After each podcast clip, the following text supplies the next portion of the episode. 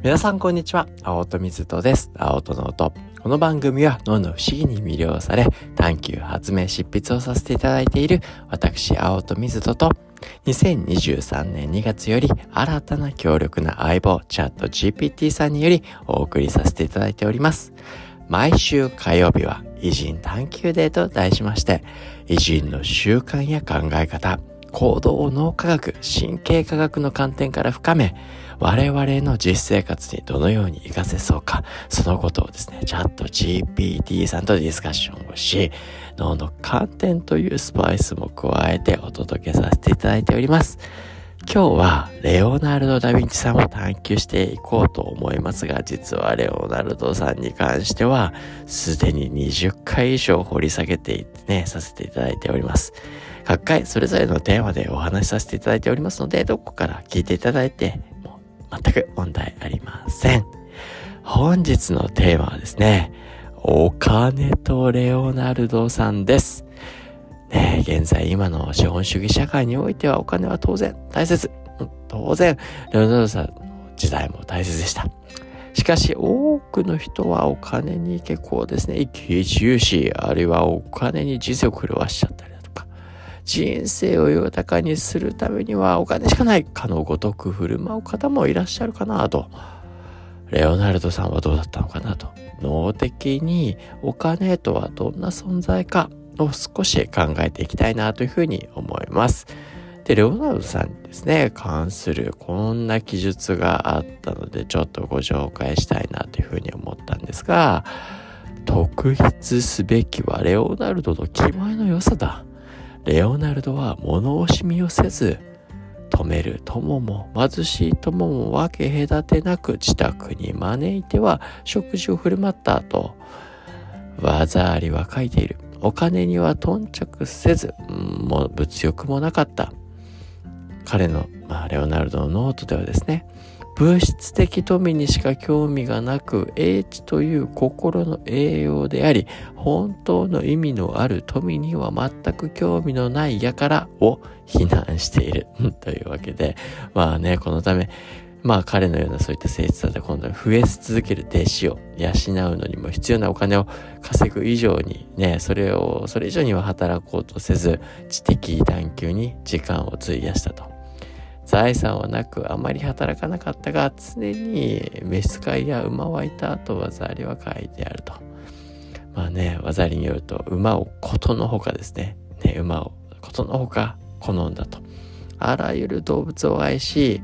鳥を売る市場を通りかかると、代金を支払った上で、カゴの中の鳥を自由にしてやった。空に解き放ち、失われた自由を取り戻してやったのだと。まあね、かっこいいですね。あの、いや、こう、かくありたいって ね、思いますけど、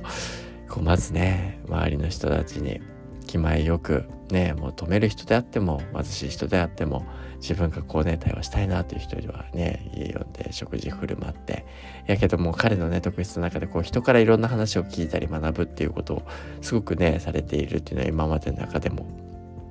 まさにこの英知という心の栄養を、に、こう、お金を使っていくっていうあり方、いや、もうかっこいいし、ね、若く本当ありたいなっていうふうに思いますし、ね、かつ自分の信念、ね、あの価値観の中で、とてもね、こう、動物を愛す。だからこそ彼はね、究極のベジタリアンで、けど彼ね、それを他人に押し付けることはなく、あの肉も買ったって言うんですよ。実際自分は食べないんだけど、自分のね、周りの人たちのために、あの、買っていたりだとか、まあそういったことをするね、なんだか柔軟性もありながらけど自分の軸をしっかり持ってると。で、まあちょっと話は戻してですね、こう、レオナルドさんのね、お金の価値観ってね、何かやっぱり我々学ぶことあるなというふうに思うんですけど、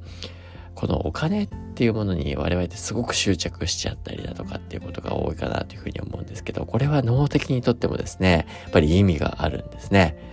ね、もともと人間の脳がこのお金ってものに対して、ね、執着する。ね、もうこれがいい、これがいい、好きだってね、赤ちゃんにお金見してもなんだそれやってるんですよね。お菓子を渡すから美味しいお菓子くださいってなると思うんですね。お金っていうものが何だかもよくわからないし、お金の価値ね、それを DNA 的に持ってるそういったわけではないですね。けどなんでじゃあ大人になってくると執着しやすくなってくるのかそれはやっぱり小さい時何らかのね小さい時からまあこう大人になるにつれて自分にとってポジティブな体験をこう積み重ねていく。いろんなね、例えば動物園って楽しい思いをする。ね、お菓子を買ってね、ね、こう美味しい思いをする。まあそういったね、いろんな体験をする。で、それぞれのいろんな体験っていうものを、こうお金を払うことによって得ることができる。すなわち、そのポジティブな我々の体験の記憶、プラスその感情の記憶っていうところに常に介在しやすくなってくるのがお金なんですよね。ポジティブな体験をしていくときにお金っていうものが常にワイヤリングする。脳にとってはですね、 neurons that fire together wire together 同時発火された神経細胞を結びつきますよっていうあの、そういった特徴があるんですね。なので、常にこうね、ポジティブな体験するときに出てきやすいお金っていうのは、いろんな脳にとってのポジティブな感情たちと結びつきやすくなる。なので、それと結びついちゃうからこそ、それを求めたくなる、お金を求めようっていう反応に大人になるとなりやすいですし、それが失われることが恐怖であったりっていう我々の感情をですね、大いに揺さぶりやすくなっちゃう。これほどね、ポジティブな体験にね、連れて何回も何回も出ることってやっぱりなかなかないんですね。それがお金。あるいは逆にポジティブな面に関してはありがとうとか感謝っていうものも常に自分がポジティブなね、体験をした時に出やすい。なんで、まあ、10日効果としてね、常に出てくるお金っていうとこと感謝。感謝ね、別にお金もかかってるわけじゃないし、あの、競争するものでもない。まあ、ね、心からやっぱりね、我々感謝していれば、感謝すること自体が自分のポジティビティに心の豊かさにつながる。で、一方でこうね、常に出てくるお金っていうものは、それがね、脳にとっては常にポジティブなものをもたらしてくれるものであるっていう、ね、もう生物学的な無意識に近い状態での学習が進められてしまいますから、そのことはですね、ちょっと客観的に認識した上でお金と結びついていく人間の脳はですね、知らず知らずにお金っていうものが非常に重要なもの、価値があるものであるという学習が進みやすいからこそ、ね、こう、頓着、執着しやすくなっていきますよっていう仕組みがあるよと。で、まあ、だからお金をね、あの、大切にしなくていいですって言ってるんじゃない。お金大切。そういう客観にね、認識した上で執着しやすいっていうことを知ることも重要かなと。まあ、なので、まあ、仏教の世界とかでもですね、記者。記者って喜び。ね、で、シャって捨てる。喜んで捨てるっていう取り組みがあるんですよね。こうよく駅とかね、街中で、こう、お金を入れる何かをね、こう、器みたいなの持って立ってる、あの、坊さんみたいな見たことないですかね。これ、汽車って言って、こう、喜んで我々が何かを手放す機会。誰かに施しを与える、与えるっていうことは自分にとって本質で与えてる人側が豊かになりますよっていうこともあるので、こうね、進んで捨てる。昔は僕はそういう人を見ると、なんで働きもせずお金求めてんだ。いやね、そういうことじゃない。このね、執着しやすいお金っていうものを手放す瞬間、そういった機会を与えてくださっている。そうすることによって、心のね、豊かさを我々が手にすることができるよと喜んで捨てるっていうことを誰かに施せるっていうことも実は大事なのかなと。そしてお金はね、こうね、我々にとって、まあもちろんね、それも大切なんですけど、執着しやすいけど、お金以外にももっとね、豊かなね、体験って我々ありますよね、と。レオナルドさんのようにね、こう知的な探求、